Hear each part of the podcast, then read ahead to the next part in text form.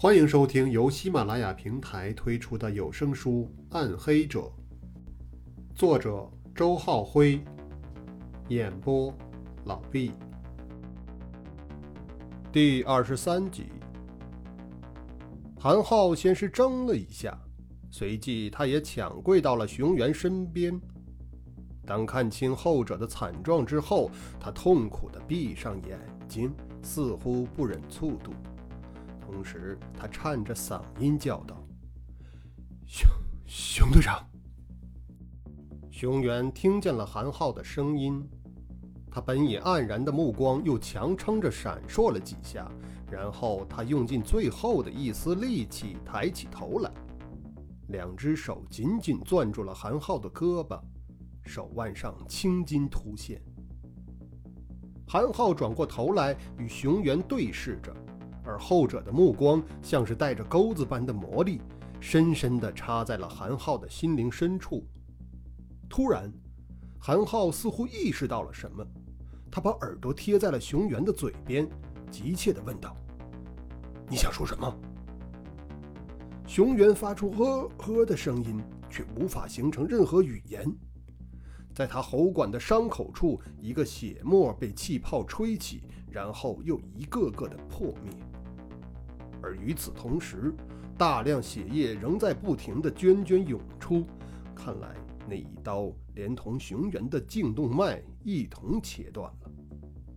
这正是 Immunities 刺杀韩少红时用过的手法，无声无息，但一刀便足以致命，不会给受害者留下一丝的生存机会。此刻，尹健也赶回了矿洞口，眼前的场景显然让他惊呆了。他愣愣地站在三四米开外的地方，惶然问道：“这、这、这、这怎么了？他妈的，还愣着干什么？”韩浩突然骂了起来：“快去开车，开车！”尹健这才回过神来，他咬了咬牙，向着洞外的警车狂奔而去。韩浩和柳松则合力抬起奄奄一息的熊原，紧随其后。尹健抢先钻进了驾驶室，在他将车打着火的瞬间，韩柳二人也跟着上来，将熊原抬放在了警车的后厢。韩韩队，去去哪个医院？慌乱中的尹健已经有些失去了主张，他甚至想不起来回市区的路该怎么走。只知道紧紧地握住方向盘，汗水从指缝中一阵阵地渗了出来。韩浩却没有回答，此刻他正木然地看着躺在自己腿边的熊原。特警队长已然闭上了眼睛，喉管处再也不见血泡泛起，这说明他的呼吸也停止了。熊原伸出了右手食指，颤抖着探到了熊原的鼻口间，而那里已感受不到生命流动的气息。茫然地怔了片刻之后，熊原突然像一只发怒的狮子般跳了起来：“混蛋，混蛋！”他疯狂地嘶喊着，声音带着哭腔，然后他挥着手枪就要向车下跳去。回来！回来！韩浩一个纵身将柳松扑倒在车厢里，同时他扭头冲尹健吼道：“快开车，还等什么？马上就要爆炸了！”尹健如梦初醒，现在的时间距离凌晨一点已所剩无几，他连忙挂上车档，猛踩几脚油门。警车在矿洞口画了半个圆圈之后，如箭一般，噌的沿着崎岖的山道窜了出去。让我下车！我要找到他，我要杀了他！柳原兀自在癫狂般的吼叫着，然而韩浩死死地压着他，警车也越行越快，他终于放弃了挣扎，转而嚎啕大哭起来。韩浩平然瘫坐在警车的后厢里，在他身旁不远处，熊原的身体余温尚存。可这个勇猛的特警队长再也不能睁开他的双眼了。片刻之后，韩浩用双手揪着自己的头发，发出痛苦压抑的闷声，嘶喊道：“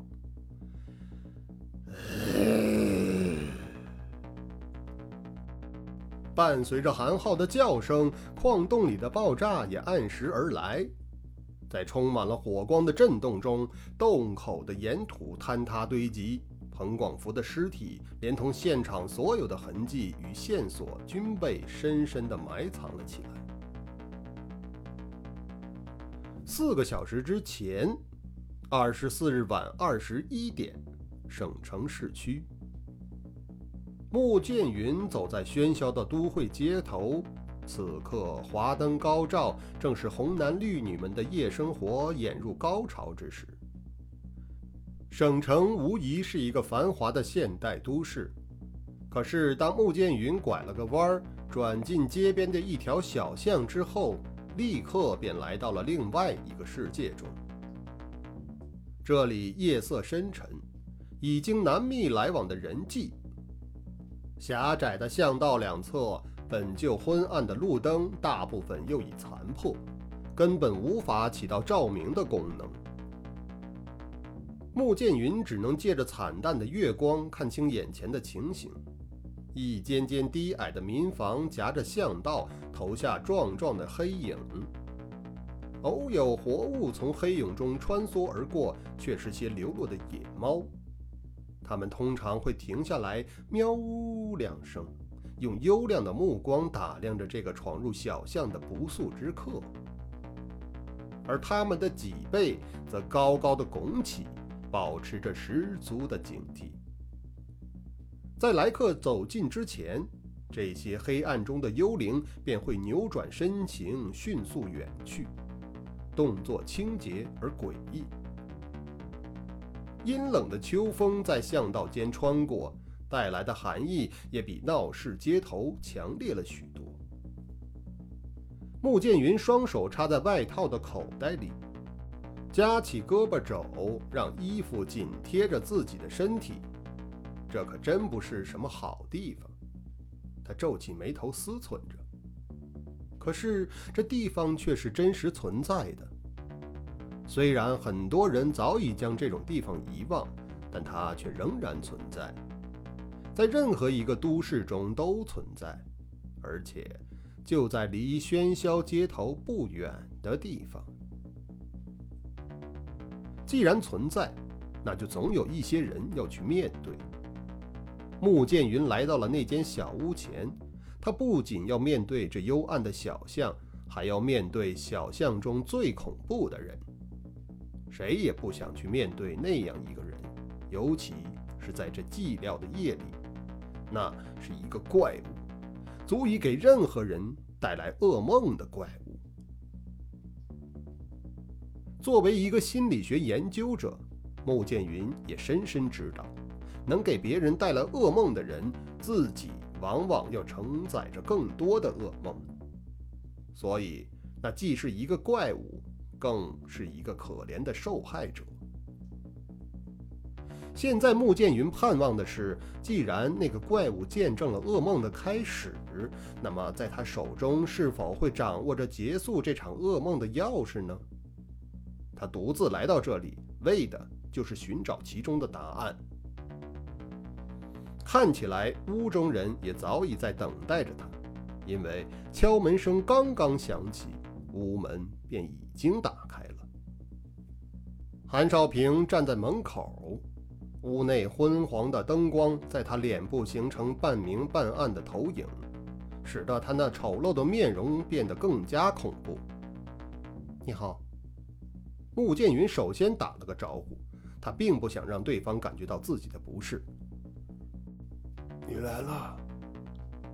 黄少平的目光往女讲师的身后瞥了瞥。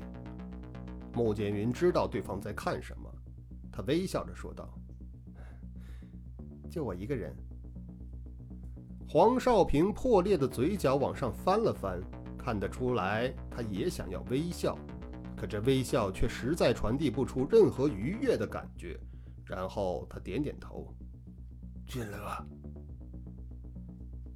穆剑云从黄少平身旁绕了过去，后者关上了屋门，小屋与外界隔开了联系，透出一股压抑的气氛。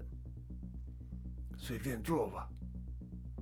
黄少平嘟囔了一句，说是随便坐，可穆剑云并没有太多的选择。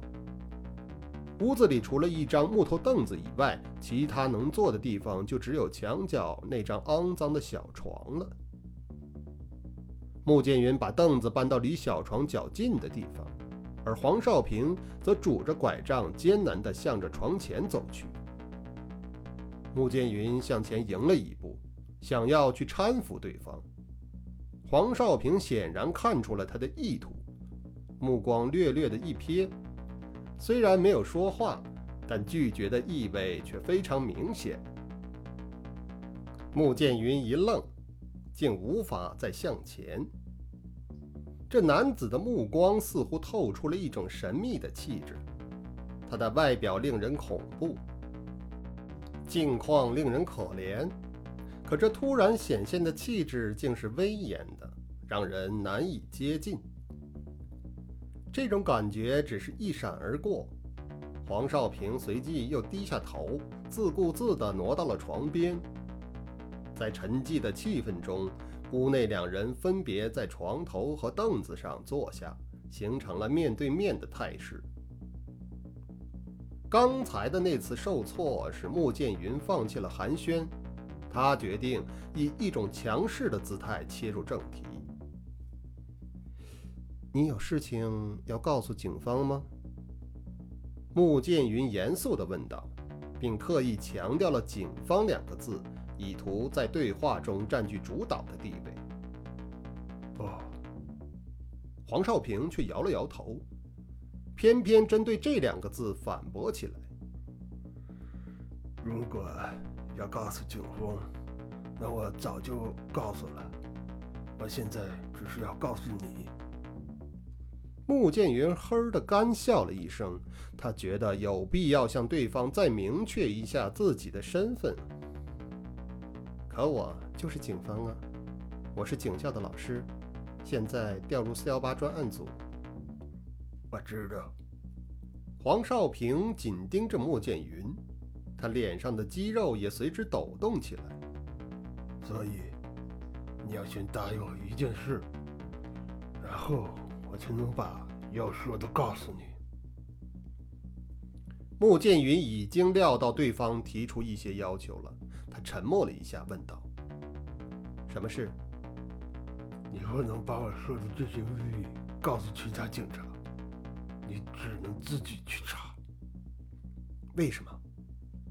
穆剑云蹙了蹙秀眉，有些不解。因为我不相信警方。黄少平声音嘶哑，表情却极为郑重。我知道的事情可能会给我带来生命危险，所以这么多年我从未对任何人说过。你什么意思？穆剑云飞快地分析着对方话里的潜台词，然后他愕然地问道：“难道警方也有人涉案？”黄少平轻轻地哼了一声：“哼，你先别问这么多，总有一天你会明白的。你先回答我，能不能答应我这个要求？”为了探索谜底，穆剑云似乎没有选择。我答应你。他不加思索地回答：“真实案情似乎比已显露的部分更加可怕。”但越是这样，他越有责任去揭开其中的隐秘。黄少平紧盯着穆剑云，片刻之后，他的喉头动了一下，看来是准备开口了。女讲师早已屏息凝神，竖耳以待，而他也终于听到了对方的话语：在爆炸发生前的一个月。市公安局破获了一起贩毒案，你应该去查查这起案子。什么？穆剑云一愣，他以为黄少平会说出爆炸案现场的一些秘密，可是对方口中却突然冒出另外一桩案子来。这起案子他甚至都未曾听说过。对于穆剑云的反应，黄少平显得并不意外。他点点头，又再次强调了一遍：“三幺六犯罪案，这和爆炸案有什么关系吗？”穆剑云诧异的问道：“你还是去查查吧，你应该能发现其中的线索。”黄少平眯起眼睛，目光显得更加凝重。我还不能把所有的事情都告诉你，因为我无法确定你是否有能力保护我。你得首先证明你的能力。穆剑云与黄少平对视着，忽然，他心中凛然了一下，某种疑问已无法回避了。你到底是谁？他脱口问道。黄少平残缺不全的面容依然可怖，但此时他的言谈，他目光深处的东西，包括他突然提及连自己都没听说过的案子。这些根本不是一个拾荒的流浪汉所能具备的。黄少平翻起嘴唇，露出一口白花花的牙齿，伴着呼哧的怪笑声，他说道：“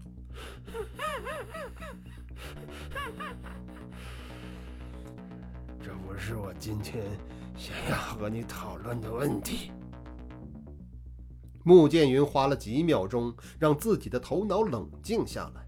他感觉到自己太被动了，他必须换个交谈的方式。看来，你向警方隐瞒了太多的东西。他冷冷地威胁道：“也许我现在就应该把你带回专案组了。”黄少平嘿嘿地笑了一声：“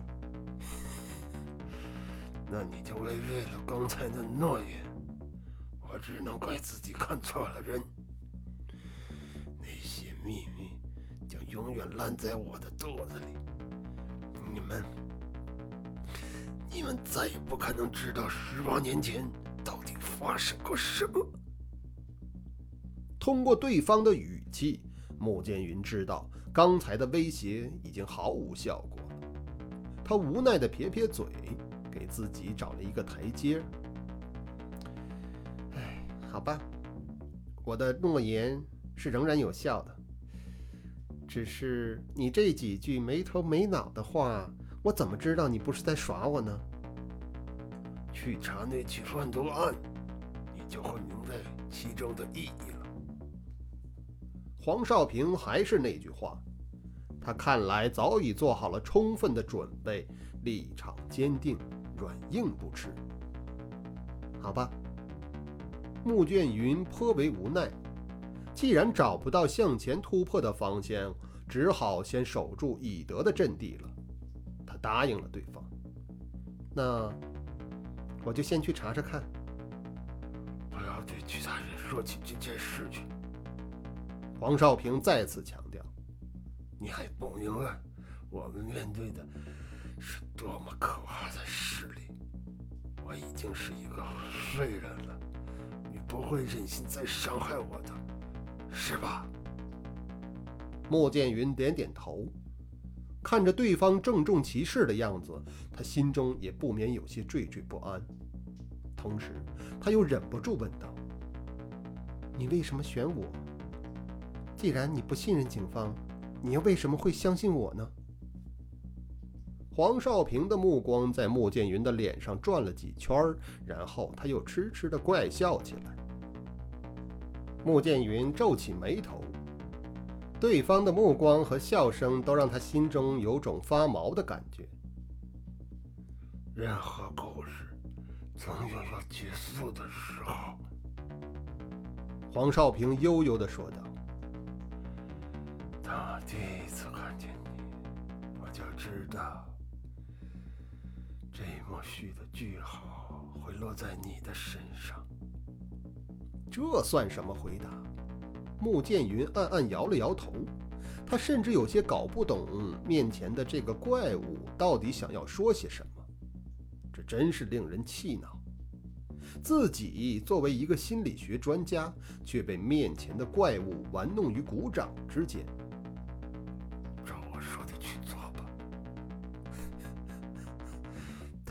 所发现之后，再来找我。黄少平挥了挥手，表达了送客的意愿。那就先先这样吧。穆剑云无奈地站起身。他知道从对方口中已无法获得任何的信息了。三幺六贩毒案，这就是自己此行唯一的收获了。也许还不止这些。他忽然又想到，这个黄少平在四幺八血案中扮演的角色，远非一个无辜的受害者，而他现在已不再隐藏这样的身份。这也许才是此行最大的价值所在。好吧，就去查查那起贩毒案。无论怎样，这总不至于把事情引向一个更坏的结果吧？怀着这样的想法，穆剑云向着小屋外走去。即将出门的时候，他又转过身来：“谢谢你对我的信任。”他微笑着说道：“对方仍藏着太多的秘密，而要想让他开口，首先得消除他心中的警惕和隔阂。在这方面，微笑常能成为最有效的武器。”黄少平也笑了，他点了点头，目送对方掩门而去。小屋再次恢复了一种与世隔绝的状态。屋内孤零零的，只剩下黄少平一人。怪物脸上的笑容消失了，他叹了口气，神色变得凝重起来。我应该谢谢你才对呀，他在心中暗暗的感慨。在那个厉害的角色找来之前，希望这颗棋子。还来得及发挥它的作用吧。半个小时后，穆剑云回到了刑警大队。此刻，韩浩等人正在会议室里守着那个信号接收器，紧张而焦急地等待着目标信号的出现。穆剑云没有打扰他们，他直接去找了曾日华。